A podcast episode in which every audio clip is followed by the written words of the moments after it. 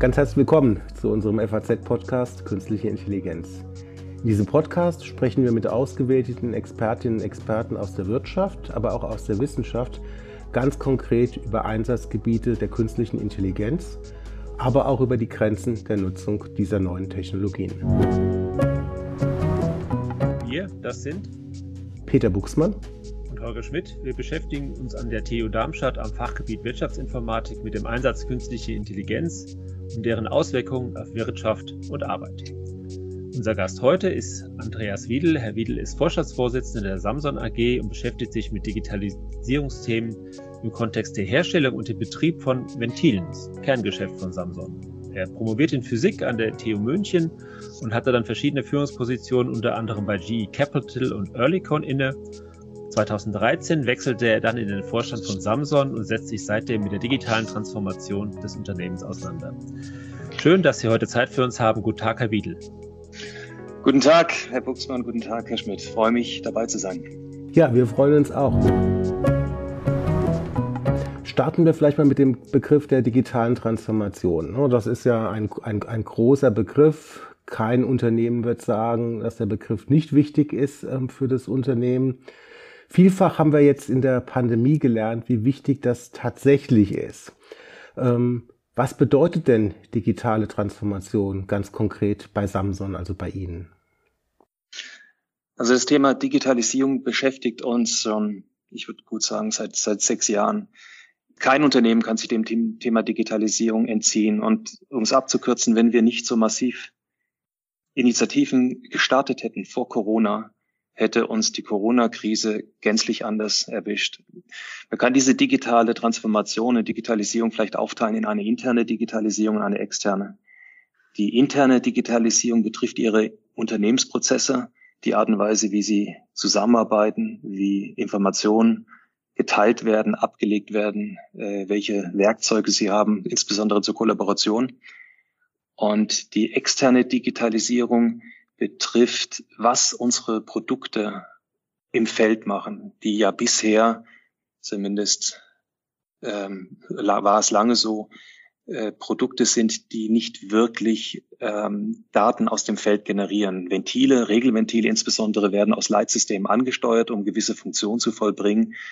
Aber ähm, die ganze Architektur der Automatisierungspyramide seit die ist ungefähr 50 Jahre alt, war mehr dafür ausgerichtet, dass aus einer Zentrale Kommandos ins Feld gesendet werden, aber dass es nicht wirklich einen Rückkanal gibt. Das heißt, die Geräte im Feld üben etwas aus, aber was da wirklich passiert im Feld, das ist meistens im Verborgenen geblieben, weil einfach das Feld bis heute in ganz vielen Bereichen noch nicht aufgeschlaut ist. Also interne Digitalisierung, äh, die eigenen Arbeitsabläufe, da werde ich Ihnen nachher auch noch ein Beispiel zeigen, wie wir die eigene Produktion massiv in der Produktivität und in der sozusagen der Asset Allocation und Utilization verbessert haben, nur weil wir das Feld auch digitalisiert haben.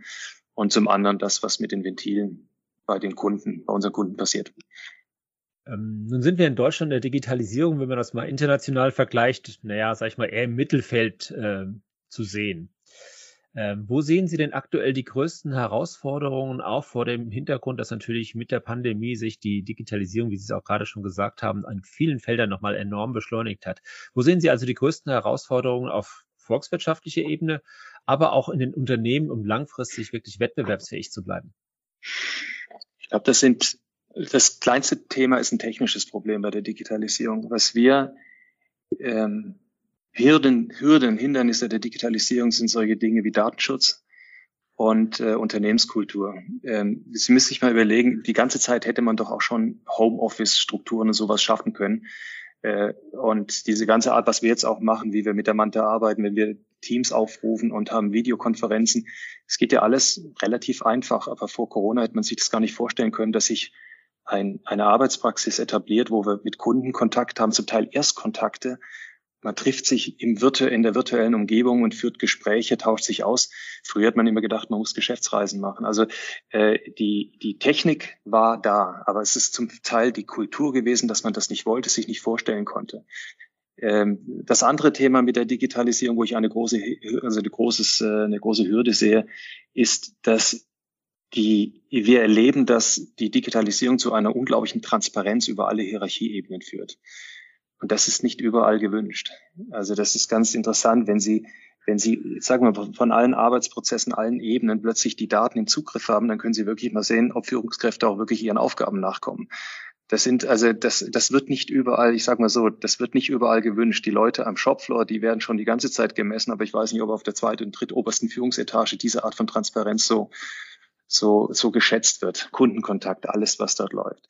Und ich spreche nochmal das Thema Datenschutz an. Ähm, wir haben natürlich eine Herausforderung, wenn Sie irgendwo Daten aufbauen, generieren im Feld, dann stellt sich der Kunde die Frage, wem gehören eigentlich die Daten? Gehören dem Ventilhersteller die Daten oder gehören dem Anlagenbetreiber die Daten? Und das ist ein ganz heikles Thema, denn wenn Sie diese ganzen Daten sammeln, dann haben Sie im Prinzip das Coca-Cola-Rezept. Und das möchte kein Kunde preisgeben, wenn Sie in der chemischen Produktion so weiter und so weiter sind. Das heißt, Sie müssen, Sie müssen eine Methodik finden, wo man wie der Kunde mit den generierten Daten umgehen möchte, dass Sie zum Beispiel irgendwelche Algorithmen darauf abbilden können, um die Prozesseffizienz zu erhöhen, ohne das Rezept der Produktion zu kennen.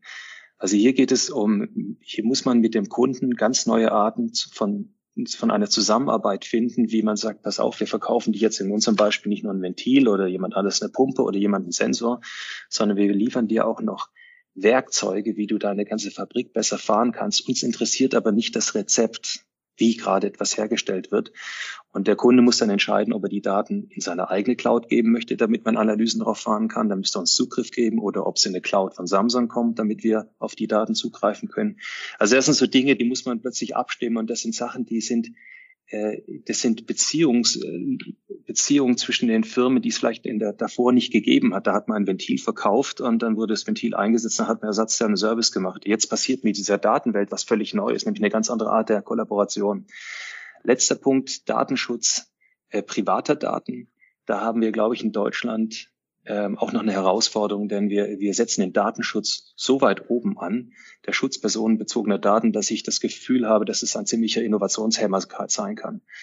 Also äh, wenn Sie sich diesen Irrsinn anschauen, was im Gesundheitswesen passiert, zum Schutz der Daten haben wir eine Bürokratie, äh, die viele Dinge, die ganz essentiell sind, massiv verlangsamt. Und da weiß ich jetzt noch nicht genau, wie es besser gehen kann. Aber eine Sache ist klar, wir müssen, glaube ich, alle, alle ähm, Regelwerke, die wir im Umfeld der Digitalisierung haben, auch anpassen an die Notwendigkeit, was man damit erreichen möchte. Ja, Herr Wiele, Sie haben es schon angesprochen, ähm, das Thema ähm, intelligente ähm, Ventile.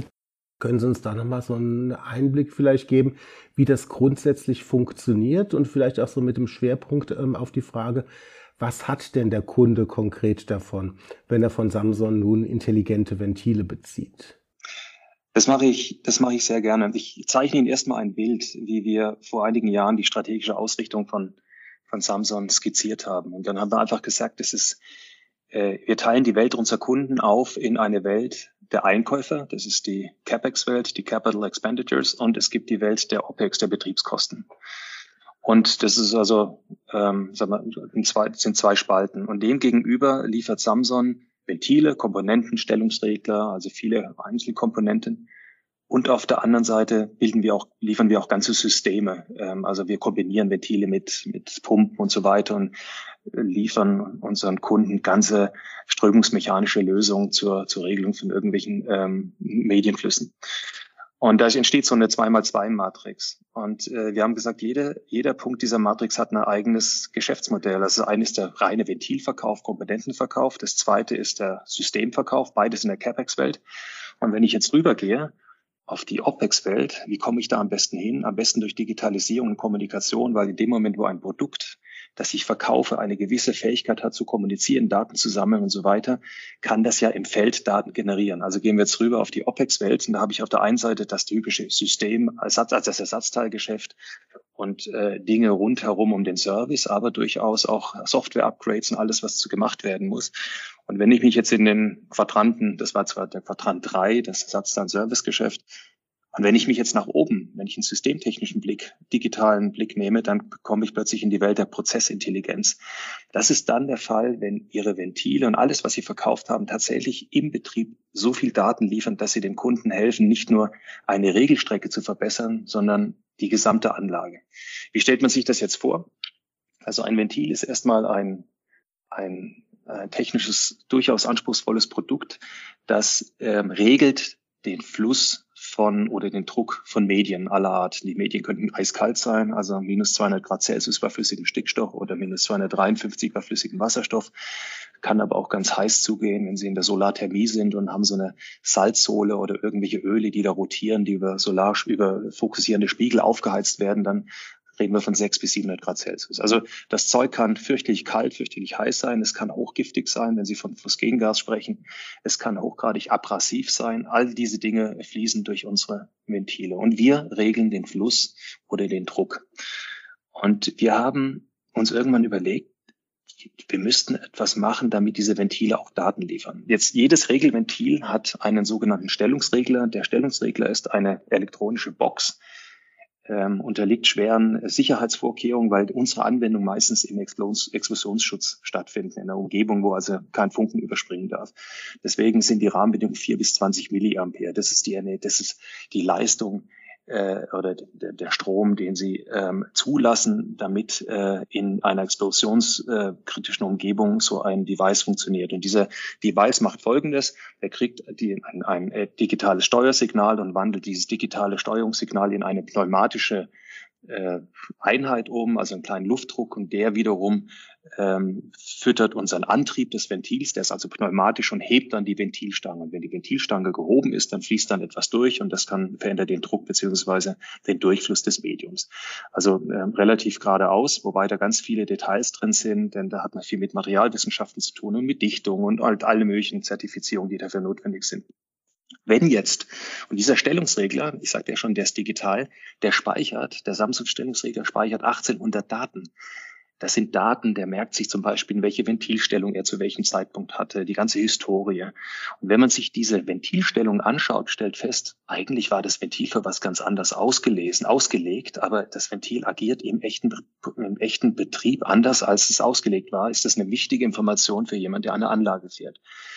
Jetzt sind wir aber noch weitergegangen. Wir haben mit der Firma Krone vor drei Jahren ein Joint Venture gestartet und ähm, haben das erste Ventil gebaut, das integriert auch noch einen Durchflusssensor hat, einen Ultraschalldurchflusssensor, einen Drucksensor und einen Temperatursensor. Jetzt haben wir also ein Ventil, das den Durchfluss regelt und es hat nochmal drei zusätzliche Informationen, Sensordaten, die dort auch verarbeitet werden, so dass sie äh, und wir haben eine eine Elektronikarchitektur gewählt, die dieses Ventil von außen auch noch programmierbar macht, so dass wir dem Ventil gewisse Vorgaben geben können. Dann können Sie beispielsweise aus den ganzen Ventilstellungen, den Daten, die Viskosität des Mediums berechnen. Also was wir gemacht haben, ist plötzlich aus, einem, aus dem Ansatz, ich baue ein Ventil, jetzt haben wir einen intelligenten Prozessknoten gebaut. Und dieser, dieser intelligente Prozessknoten, der ist kommunikativ, der bedient alle Kommunikationsprotokolle, kann dann Daten speichern, man kann ihm über Downloads gewisse Funktionen andienen. Und der reduziert auch tatsächlich die Physik in der Anlage, also die Komplexität in der Anlage, denn davor hätten sie das Rohr siebenmal durchschneiden müssen, wenn sie da also ein Ventil haben, Durchflusssensor, einen Drucksensor, einen Temperatursensor. Und jetzt haben sie einfach nur noch zwei Flansche und zwischendrin diesen intelligenten Prozessknoten.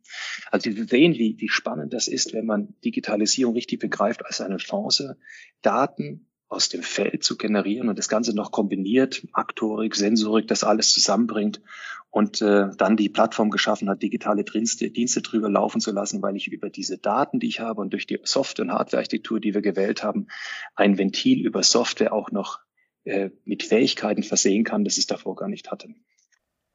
Ja, spannend. Vielleicht mal eine Frage ähm, dazu. War die Entwicklung jetzt eher so, dass Sie gesagt haben, ähm, bei Samsung, wir entwickeln das jetzt und schauen wir mal, ähm, ob der Kunde das haben möchte? Oder kam der Druck sozusagen vom Kunde, dass die Kunden gesagt haben, hey, wir bräuchten doch eigentlich mal zukünftig so ein intelligentes Ventil? Das ist ein, eine sehr gute Frage. Ähm, tatsächlich ist die Idee gekommen, als der ähm, damalige CEO von der Firma Krone und ich äh, bei uns gemeinsam unser unser Rolf Sandvors Innovationszentrum besucht haben. Das haben wir gerade eingeweiht. Da haben wir 21 Millionen Euro in Frankfurt investiert, um auf vier Stockwerken hochmoderne Ventiltechnik zu zeigen und Teststrecken aufzubauen für alle möglichen Anwendungen. Und äh, auf dem Rückweg haben wir beide uns unterhalten und haben gesagt, eigentlich müssten wir auch eher, also Krone baut seit 100 Jahren äh, fantastische Durchflussregler und Sensorik und so weiter und wir bauen Ventile. Und dann haben wir uns angeschaut und haben gesagt, wir sind noch zwei Mittelständler mit einer ähnlichen DNA, Familienunternehmen, Privatbesitz gleich groß.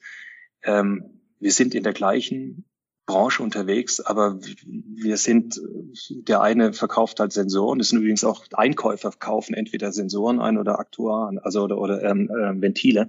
Also auch die ganze Industrie ist ganz interessant aufgestellt, dass wenn Sie jetzt vielleicht einen Kunden haben, da reden Sie mit völlig anderen Einkäufern, je nachdem, welche Kategorie Sie da bedienen. Und wir beide haben gesagt, wir müssten, es ist doch nur logisch, dass irgendwann diese beiden Welten zusammenkommen. Und ähm, tatsächlich waren wir auch davon überzeugt, dass das das Beste seit geschnittenem Brot ist. Ähm, und wir haben es den Kunden vorgestellt und wissen Sie, wir telefonieren heute oder wir machen heute das Gespräch. Ich habe gerade eben eine Nachricht reinbekommen, dass äh, wir diverse Chemiekunden gefunden haben, die jetzt nach der Entwicklung und zwei Jahre später, ich muss mal schauen, wann wir es genau, wann wir genau unseren, unseren Kickoff hatten, das Produkt erstmalig einsetzen. Sie glauben nicht, wie lang es dauert, und Corona war natürlich nicht hilfreich, denn es ist ein erklärungswürdiges Produkt, wie lange es dauert, eine solche Innovation richtig zu vermarkten und die Vorteile einer solchen Integration von Aktorik und Sensorik zu verkaufen. Und das das liegt einfach daran, dass wir traditionell in einer Umgebung arbeiten, wo Safety und Security das Oberste ist. Das ist nach dem Motto Never Change a Running System. Und bevor Sie anfangen, ein Redesign Ihrer Anlage zu machen, auch wenn Sie es dann viel einfacher hinbekommen könnten und wenn Sie viel mehr Daten im Feld generieren, sind wir da doch, glaube ich, in diversen Branchen extrem konservativ. Also da haben wir den Kunden nicht gefragt, wir erleben aber in, zum Beispiel in, in Branchen, wo vielleicht Explosionssicherheit nicht das Allerwichtigste ist, sagen wir mal Food and Beverage oder andere Bereiche, dass dort eine größere Affinität zu solchen Innovationen vorhanden ist und aber auch zu der Digitalisierung im Feld. Also das hängt von Branche zu Branche ab. Sie haben gerade erzählt, dass da dabei sehr viele Daten entstehen und Daten sind ja die Grundlage für den Einsatz der künstlichen Intelligenz oder Machine Learning, je nachdem, wie Sie es sehen. Ähm, in welcher Weise spielt, spielt KI Machine Learning bei Ihnen eine Rolle? Können Sie das anwenden? Zum Beispiel im, im Zusammenhang mit Predictive Maintenance. Das kommt einem ja bei Stellen in den Sinn, dass man also sozusagen aus den Maschinendaten herauslesen kann, wann denn eine Maschine gewartet werden muss, damit sie eben nicht ausfällt. Die, ähm, die vorhersehende Vorschau oder vorausschauende Wartung, Predictive Maintenance, funktioniert meines Wissens ganz gut bei rotierenden Systemen, weil ich da periodische Muster habe und Abweichungen davon lassen sich ganz gut erkennen und dann ähm, lässt sich daraus dann auch das Verhalten dieses Systems einigermaßen vorhersagen aus Modellen. Also es ist bekannt in der ganzen Triebwerkstechnologie, äh, ich glaube Rolls-Royce und äh, ähm, GE und äh, wie sie alle heißen, hier drei Stück Brad Whitney, äh, als Triebwerkshersteller Hersteller, ähm, bauen ähnlich gute Triebwerke und unterscheiden sich tatsächlich äh, dadurch, wie gut die ähm, Software ist zu einer zur frühzeitigen Analyse des Betriebszustands und wie die Wartungszyklen einzusetzen sind. Also da sieht man, das funktioniert dort. In der Welt, in der wir unterwegs sind, sind wir in der Prozessindustrie. In der Prozessindustrie ist alles im Fluss und es gibt nur bedingt wiederholende Pattern. Und da äh, müssen natürlich sehr viele Daten haben und da ähm, würde ich jetzt das Thema äh, Predictive Maintenance, da würde ich nochmal ein Fragezeichen haben. Da gibt es viel Erfahrungswissen, das kann man sicherlich mit Daten aufbereiten, aber ähm, die, da, da gibt es doch noch einige Überraschungen. Aber darin sehe ich genau die große Chance, nämlich künstliche Intelligenz spielt ja immer dann eine Rolle, wenn sie Millionen von Daten haben und wenn der Mensch in seinen kognitiven Fähigkeiten überfordert ist, ein Muster zu erkennen. Da ist die KI spannend. Und ich nenne Ihnen zwei Beispiele, wo wir die KI einsetzen, insbesondere im Hinblick auf die Erhöhung der Prozesseffizienz. Wir haben dazu ähm, Israel besucht und haben uns einige Startups angeschaut. dann haben wir in ein Startup investiert als Samsung, ähm, die spezialisiert darauf sind, Daten, Schallgeräusche äh, ähm, aus industriellem Umfeld zu analysieren und daraus Verhalten abzuleiten. Und ich dachte mir, wenn das bei rotierenden Systemen funktioniert, so eine Geräuschanalyse, vielleicht klappt es ja auch bei dem Ventil. Und dann haben wir, weil Ventile machen auch Geräusche, die pfeifen vor sich hin und, und das kann man ja auch probieren. Dann haben wir das eingesetzt ähm, bei uns im Rolf Sandfuss Innovationszentrum, haben die neuronalen Netze trainiert und wir konnten tatsächlich an den Geräuschen erkennen, ob es so etwas wie Kavitation gibt, frühzeitig. Kavitation ist so ein Zustand in einem Ventil, wo sich Mikroblasen bilden und die haben eine solche Dynamik und eine Wahnsinnsgeschwindigkeit, dass sie ihr Ventil zerstören. Also er wird richtig, das, da werden metallische Teile äh, zerstört und Ventile werden undicht und so weiter. Also Kavitation ist der, der ist das, was normalerweise Ventile zerstört. Und wenn man das frühzeitig antizipieren kann, ist das nicht schlecht. Wir haben aber auf der anderen Seite festgestellt, dass ähm, diese neuronalen Netze ausführlich zu trainieren sind. Bei jedem Druck und bei jedem Medium ist das, klingt das anders. Also es ist ein relativ großer Aufwand. Und am Ende war es einfach so, in meisten Fällen ist Kavitation sowieso immer das Ende. Also der kommerzielle Nutzen für das, was das, was das gekostet hat, zu installieren, im Vergleich zu das Ventil zu warten oder auszutauschen, der war nicht gegeben. Aber wir hatten ein ganz anderes Thema noch. Und äh, das lag daran, dass ich damals im Nebenjob sozusagen der Produktionschef unserer Firma war. Und ähm, ich habe ständig auf meinem Schreibtisch irgendwelche Investitionsanfragen für neue Maschinen gehabt, also für irgendwelche Fünf-Achsen-Maschinen hier und Testcenter da und alles Mögliche.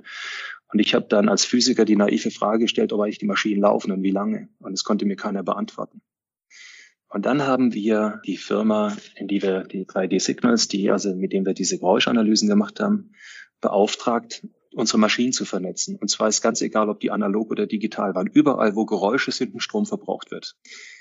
Und das war ganz erstaunlich, äh, als wir das getan haben. Es gab natürlich erstmal Widerstand. Wozu müssen wir das tun? Brauchen wir das? Wir haben eine bessere Lösung oder wir haben eine andere Lösung. Ähm, wir haben einfach dieses System draufgeklemmt, haben uns nicht mit dem Betriebssystem der Maschinen auseinandergesetzt, sondern einfach nur gesagt, die, wenn die Maschine läuft, macht sie ja Geräusche und Strom, den kann man ja auch irgendwo abgreifen. Und die Produktivität an den Einzelmaschinen ist um 30 Prozent gesteigert, haben wir steigern können, um 30 Prozent. Wir haben in, in dem Corona-Jahr konnten wir von drei Schichten auf zwei reduzieren, weil die Produktivität so nach oben gegangen ist und haben 700.000 Euro damit äh, ähm, ähm, Personalkosten sparen können und übrigens bis 60 bis 70.000 Euro Energie, weil wir vielleicht mal die Maschinen ausgeschlossen, ausgemacht haben am Wochenende, die man hätte ja ausschalten können, solche Dinge. Also nur was man misst im Feld kann man verbessern. Das war also das erste Modell, was wir gemacht haben mit 3D Signals war, äh, Maschine läuft, Maschine ist im Stillstand, Maschine ist ausgeschaltet. Nur die drei Zustände und daraus hat sich schon dieser große kommerzielle Wert abgebildet. Jetzt haben wir das weiterentwickelt äh, und wir erkennen mittlerweile, und jetzt kommt die KI schön ins Spiel, an den Geräuschen, an den Profilen, wenn wir etwas machen, welche Teile gefertigt werden und welche Anzahl und wie lange es dauert pro Teil. Das heißt, wir sind jetzt in der Lage, ähm, auf diese alte Datenbasis neue Algorithmen aufzubringen, um jetzt nicht nur, ob die Maschine läuft und ob sie aus ist, wie sie eingesetzt zu optimieren, sondern auch, wie sie produziert und was sie produziert. Ähm, dabei ist per Zufall ähm, ein, ein Predictive Maintenance Algorithmus rausgepurzelt. Das hat uns dann auch überrascht. Und zwar haben wir genau dieses Maschineteile erkennen, wann ist das neue, wann ist das neue Teil drauf, wann war das alte. Das hat irgendwann mal versagt. Äh, und wir wussten nicht, warum der, also ich sage jetzt mal wir, 3D Signals hat das entwickelt, das Startup, aber wir sind mit denen immer in engem Austausch, weil wir da eine, eine Kooperation haben. Und irgendwann ähm, hat dieser Algorithmus nicht mehr funktioniert. Die Teile konnten wir nicht zählen. Und dann sind wir drauf gekommen, dass es ein Hintergrundgeräusch gab. Und drei Tage später ist das Getriebe ausgefallen von der Werkzeugmaschine. Also das sind solche Dinge, die passieren, äh, manchmal auch per Zufall. Da war dann ein so dominierendes Hintergrundgeräusch, dass der feine Algorithmus vorne nicht mehr funktioniert hat. Und das kann man natürlich wunderbar erkennen, um dann frühzeitig auf eine Auswahl hinzuweisen. Das ist ein Beispiel der KI in der eigenen Fertigung. Die, das zweite Beispiel ist für mich fast noch faszinierender. Ähm, wir müssen nur noch schauen, dass wir das zu kommerziellen Erfolg führen. Wir haben in ein anderes israelisches Startup investiert, das ist die Firma Precognize. Und diese Firma, die haben wir komplett übernommen. Und Precognize wählt einen hochinteressanten Ansatz, die machen, die haben eine Software entwickelt, mit der man einen digitalen Zwilling einer gesamten chemischen Anlage aufbaut. Und zwar sieht er dann so aus, dass man sich die gesamten Flusspläne anschaut, die PIN-IDs, die Rohrleitung und alles andere.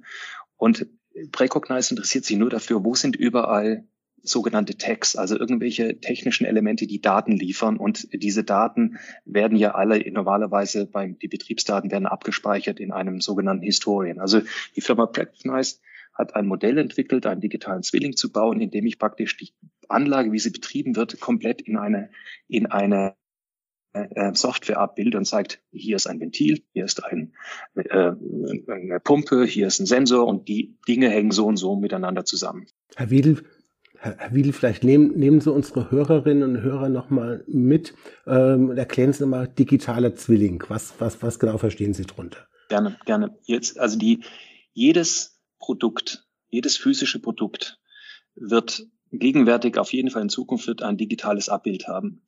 Im Prinzip ist also das, was Sie physisch haben, wenn Sie Wenn Sie einen Kaffeebecher in der Hand haben, dann wäre der digitale Zwilling eine Beschreibung des Kaffeebechers im Material, in Geometrie, in ähm, ähm, was kann man noch von mir, Farbe, was auch immer Sie haben.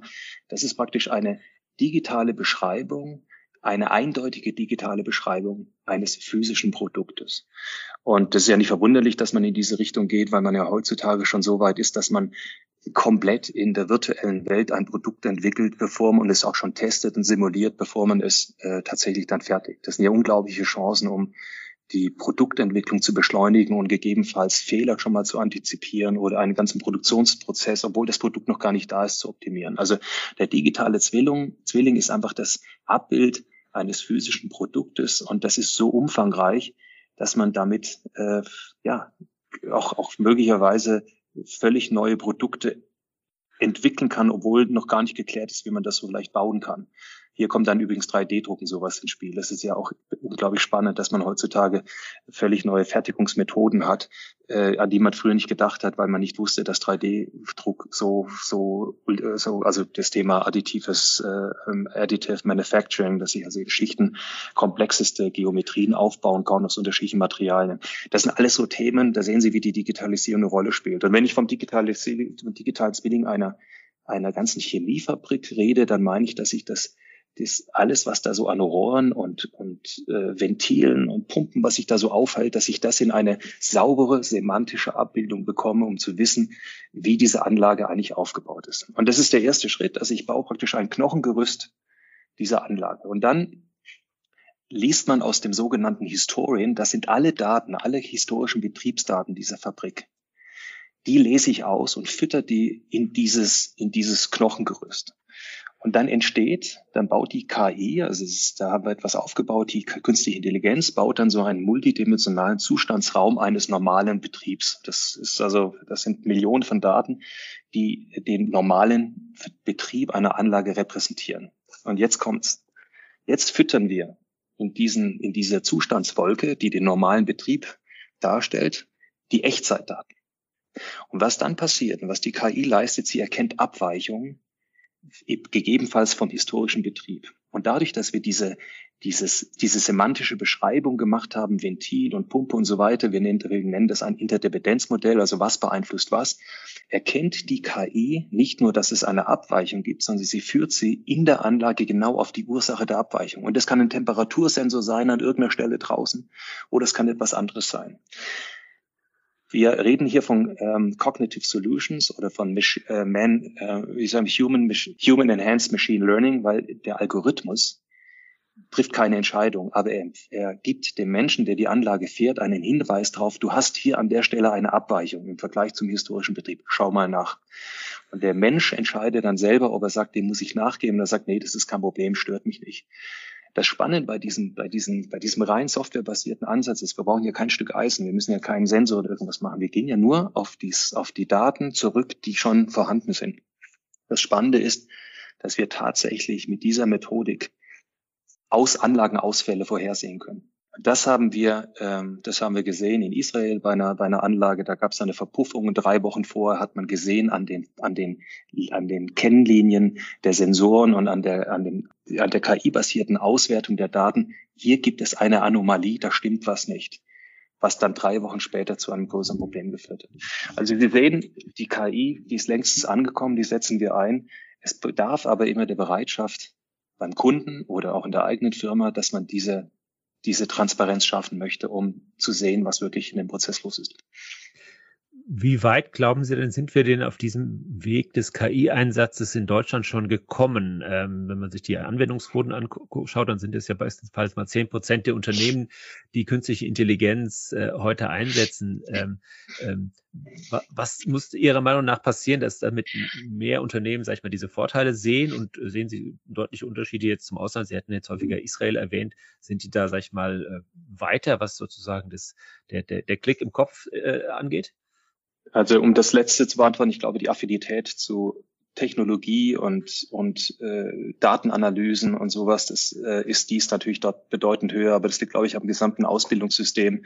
Das äh, liegt an dem, an dem Thema, dass man eine, eine, auch eine militärische Ausbildung hat, die sehr eng verwurzelt ist, mit, die datengetrieben ist, mit Geheimdiensten auf der einen Seite und, und äh, vielen Themen, die einfach auch umgesetzt werden und zum anderen, dass dort mit, mit Hilfe von Weizmann-Institut und Startup Nation und sowas diese einfach ein, ein, ein unglaubliches Innovationsklima geschaffen wurde, um ähm, Algorithmen und datenbasierte Dienste und sowas zu entwickeln. Also da gibt es eine ganz hohe Affinität.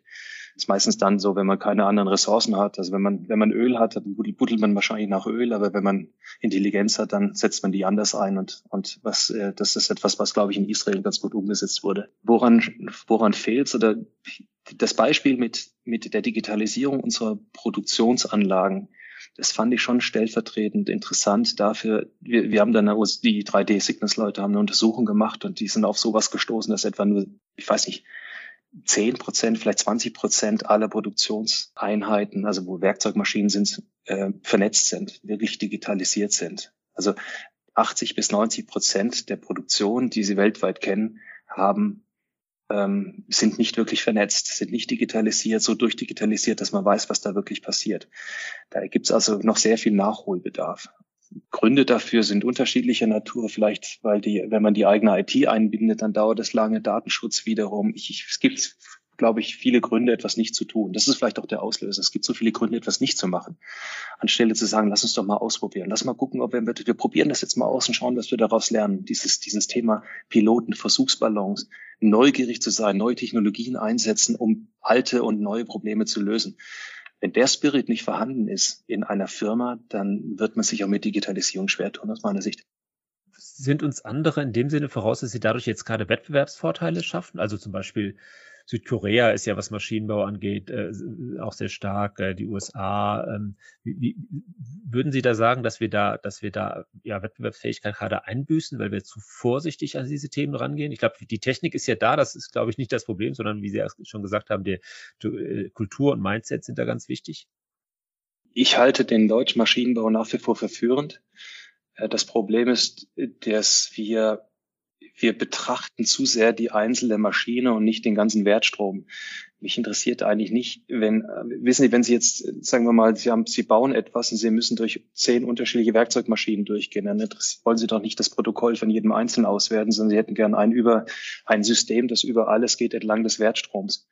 Und ich glaube, da sind wir Opfer unserer eigenen Komplexität, dass wir in Deutschland zwar hervorragende Produkte haben, aber wir denken nicht ganzheitlich genug. Und zwar im vom Anfang, wie das Material in die Fabrik kommt, bis zum Ende im Service. Also entlang des gesamten, der gesamten Wertschöpfungskette müssen wir mehr denken.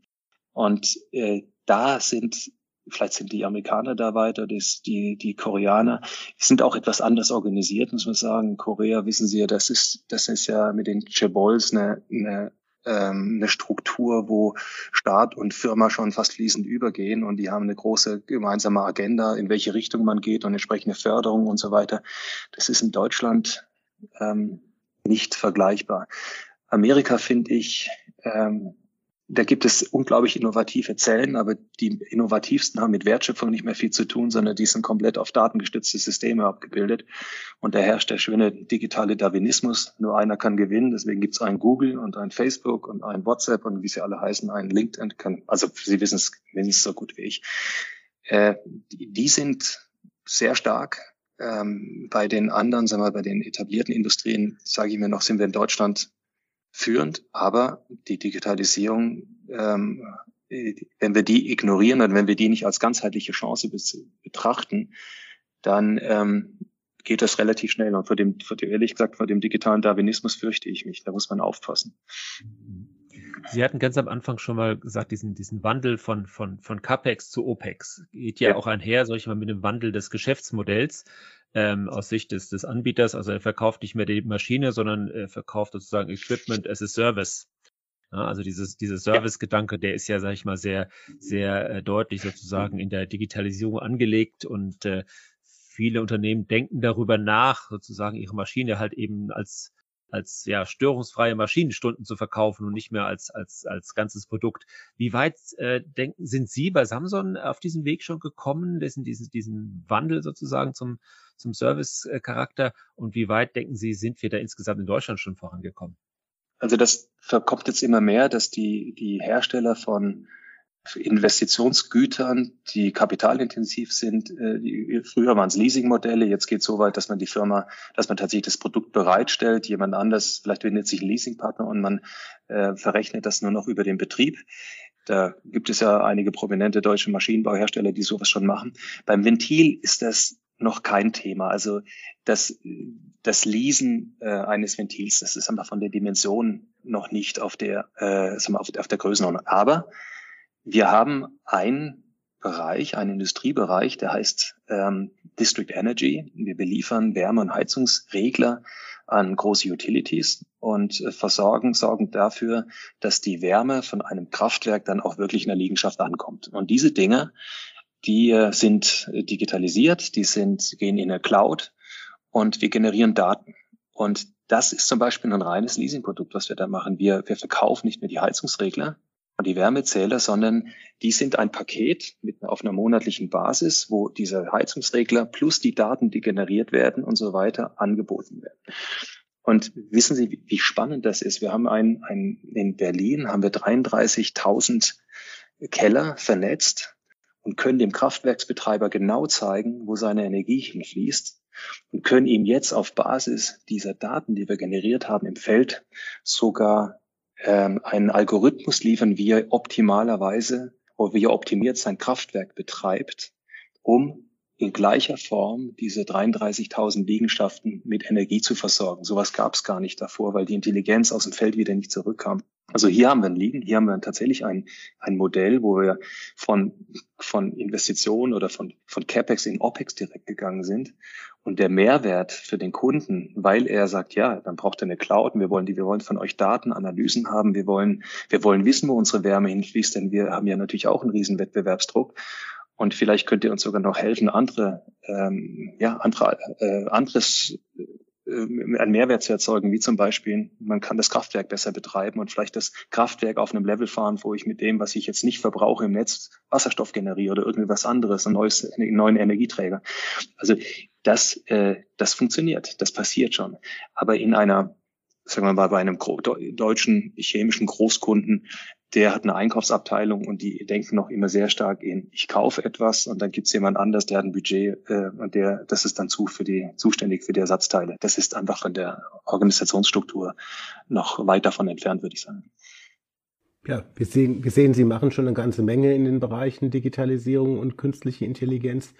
Nun bekommen wir häufig, auch gerade aus dem Mittelstand, eine Frage gestellt wie, das Thema interessiert mich, das Thema KI hat Zukunft. Wie steigen wir denn dann als Unternehmen am besten ein? Was sollten die ersten Schritte sein, gerade aus Sicht eines Mittelständlers? Wie würden Sie denn diese Frage beantworten, Herr Wiedel? Ich würde immer vom, vom Bedarf und vom Nutzen kommen. Ich würde mir als Unternehmer, so ähnlich wie das bei mir war mit dem, warum muss ich so viel Geld für, Investi für Maschinen ausgeben, laufen die Dinger überhaupt? Ähm, übrigens sind es nicht nur Maschinen mittlerweile, sondern es ist, wir hören unsere Galvanik zu, wir hören der Lackiererei zu, wir hören unseren Testbenches zu, die auch gerne mal 900.000 Euro kosten. Ich will wissen, wie oft sind die eigentlich im Einsatz? Warum muss ich schon wieder eine neue kaufen? Also ich würde, ich würde mich mal fragen, wo sind meine Pain Points im Unternehmen? Wo, und 80-20-Regel. Als Physiker, wir sind ja immer nur abschätzen und grob und irgendetwas. Also 80-20-Regel hilft da. Ich würde mich fragen, wo habe ich die größten ähm, Herausforderungen oder gerade Probleme? Wo kommen die Kosten her? Wo habe ich die, ähm, äh, was weiß ich, fällt eine Produktion aus an irgendwelchen Stellen? Und dann würde ich mir die Frage stellen, welche Informationen müsste ich haben, um diesen Zustand zu vermeiden oder ihn zu minimieren? Und dann ist die Digitalisierung einfach eine, eine, logische Konsequenz. Und das Wichtige ist, Sie brauchen immer einen Use Case. Sie brauchen immer irgendeine Referenz, um andere auch zu überzeugen. Also am besten setzen Sie es dort an, wo Sie die größten Baustellen haben. Wir hatten bei, bei Precognize, das ist also die Software mit dem digitalen Zwilling einer ganzen chemischen Fabrik, die Herausforderung, dass Kunden sagten, ja, ich weiß nicht, ob das klappt. Und dann sind wir auf eine Anlage gegangen, die nie ausgefallen ist. Da können Sie keinen Nachweis zeigen. Da müssen Sie müssen Sie müssen dem Kunden auch, der muss auch offen genug sein, sagen, ich habe hier ein Problem, ein echtes. Wir haben es mit allen Methoden probiert, wir haben die Daten gesucht. Zeig mal, ob das funktioniert. Also die, wir müssen, wir müssen dazu auch äh, immer jemanden finden, der offen ist, äh, neue Wege zu gehen. Und dem Mittelständler, dem würde ich einfach raten, eine ganz ehrliche Selbstdiagnose zu machen, eine Manöverkritik, was läuft gut, was läuft schlecht. Und äh, oft ist es ja auch weniger ein technisches Thema, sondern mehr ein organisatorisches Thema weil sie nicht genug Informationen haben, auf die sie zugreifen können, um vernünftige Entscheidung zu treffen. Aber auch da hilft die Digitalisierung. Ähm, es ist kein Allheilmittel. Wie gesagt, es ist ein ganz im Wesentlichen in meiner Erfahrung ist es ein kulturelles Thema. Wenn Ihr Unternehmen offen ist für Transparenz über alle Hierarchieebenen, dann äh, löst die Digitalisierung Ihnen viele Probleme. Wenn Sie, ähm, wenn Sie das nicht haben, nicht praktizieren, werden Sie mit Digitalisierung nicht weiterkommen, weil Sie weiterhin Informationssilos haben. Und Daten müssen geteilt werden. Wissen, Daten ist dafür da, geteilt zu werden und nicht irgendwo eingesperrt in irgendwelchen Containern oder Bücherschränken. Ich halte diese ganzen Digitalisierungsthemen für ausgesprochen wichtig, denn ähm, es, gibt keine Alternative dazu. Wenn Sie sich nicht selber um Ihre digitale Agenda kümmern und wie Sie das Unternehmen kontinuierlich weiterentwickeln, sozusagen die digitale Transformation vorantreiben, dann laufen Sie Gefahr, dass diese Transformation von jemand anderen vorangetrieben wird. Und das ist nicht notwendigerweise in Ihrem Interesse. Ja, als Abschlussfrage dann äh, möchte ich Ihnen vielleicht nochmal die eine Glaskugel in die Hand geben, ähm, Herr Wiedel. Was denken Sie denn? Blicken wir mal 20 Jahre voraus. Wo werden ähm, Gesellschaft und Wirtschaft entstehen, wenn wir die Themen Digitalisierung und insbesondere künstliche Intelligenz betrachten? Vielleicht gerade zu dem, was ich sagte. Ich glaube, Anlagen Architekturen, deren Steuerung, all diese Dinge werden, ähm, die werden sich grundsätzlich verändern müssen. Und ich finde das Vorbild Natur einfach immer extrem anregen. Wenn wir, wenn wir eine Anlage bauen, die modularer ist, damit skalierbar ist, also modular im Sinne von, ich habe selbst, ich habe immer wieder wiederholende Funktions, Function Building Blocks, solche Funktionsblöcke, die ich einfach nur addieren muss und sie funktionieren alle ähnlich wenn ich ähm, überall, wo was im Betrieb habe, eine gewisse Intelligenz aufgebaut habe, die eine Selbstdiagnose ermöglicht, äh, die man updaten kann über Software, ohne dass alles äh, runtergefahren werden muss. Ähm, also wie die Natur. Wir fahren ja, den, der Mensch muss ja auch nicht runtergefahren werden, um dann Software-Update zu bekommen, sondern das ist ja genial gelöst, wie, wie das bei uns ist. Und alles extrem energieeffizient. Ähm, wenn ich ähm, die, die einfach eine Architektur habe, in der ich ähm, eine, wo eine, eine, eine Organisation ähm, beziehungsweise eine Fabrik und eine Firma mehr wie eine Organisation, wie so ein, wie so ein organisches ähm, System funktioniert, dann glaube ich, ist man extrem wettbewerbsfähig. Und äh, ich kann nur hoffen, dass wir in Deutschland die nächsten 20 Jahre nutzen, diese Art von, von Prozesstechnik weiterzuentwickeln, von ähm, auch die Ausbildung in eine Richtung geht, dass man das ganze Thema äh, Digitalisierung, Vernetzung, Intelligenz, Deployment of Algorithms, ähm, ähm, ja, Biologisierung, dass man das als Chance begreift. Das, das halte ich für wirklich ein Thema, wo äh, nochmal Quantensprünge in, in Energieeffizienz, in Nachhaltigkeit und all diesen Themen gemacht, geleistet werden können, die diese Welt so dringend braucht. Ja, Herr Wedel, herzlichen Dank für diesen Deep Dive in die Digitalisierung eines Mittelständlers. Das war sehr spannend. Äh, wir haben gesehen, dass Sie sehr pragmatisch an die Dinge herangehen, aber auch dann, wenn sich Vorteile bieten, zupacken und daraus, daraus dann auch ein Geschäftsmodell machen. Das äh, ist sicherlich, ist sicherlich äh, ja, Role Model für, für viele andere Mittelständler, die hoffentlich zugehört haben. Wir bedanken uns für das Gespräch und melden uns wieder mit Anfang Januar mit einem neuen spannenden Podcast zur künstlichen Intelligenz und Digitalisierung in der deutschen Wirtschaft.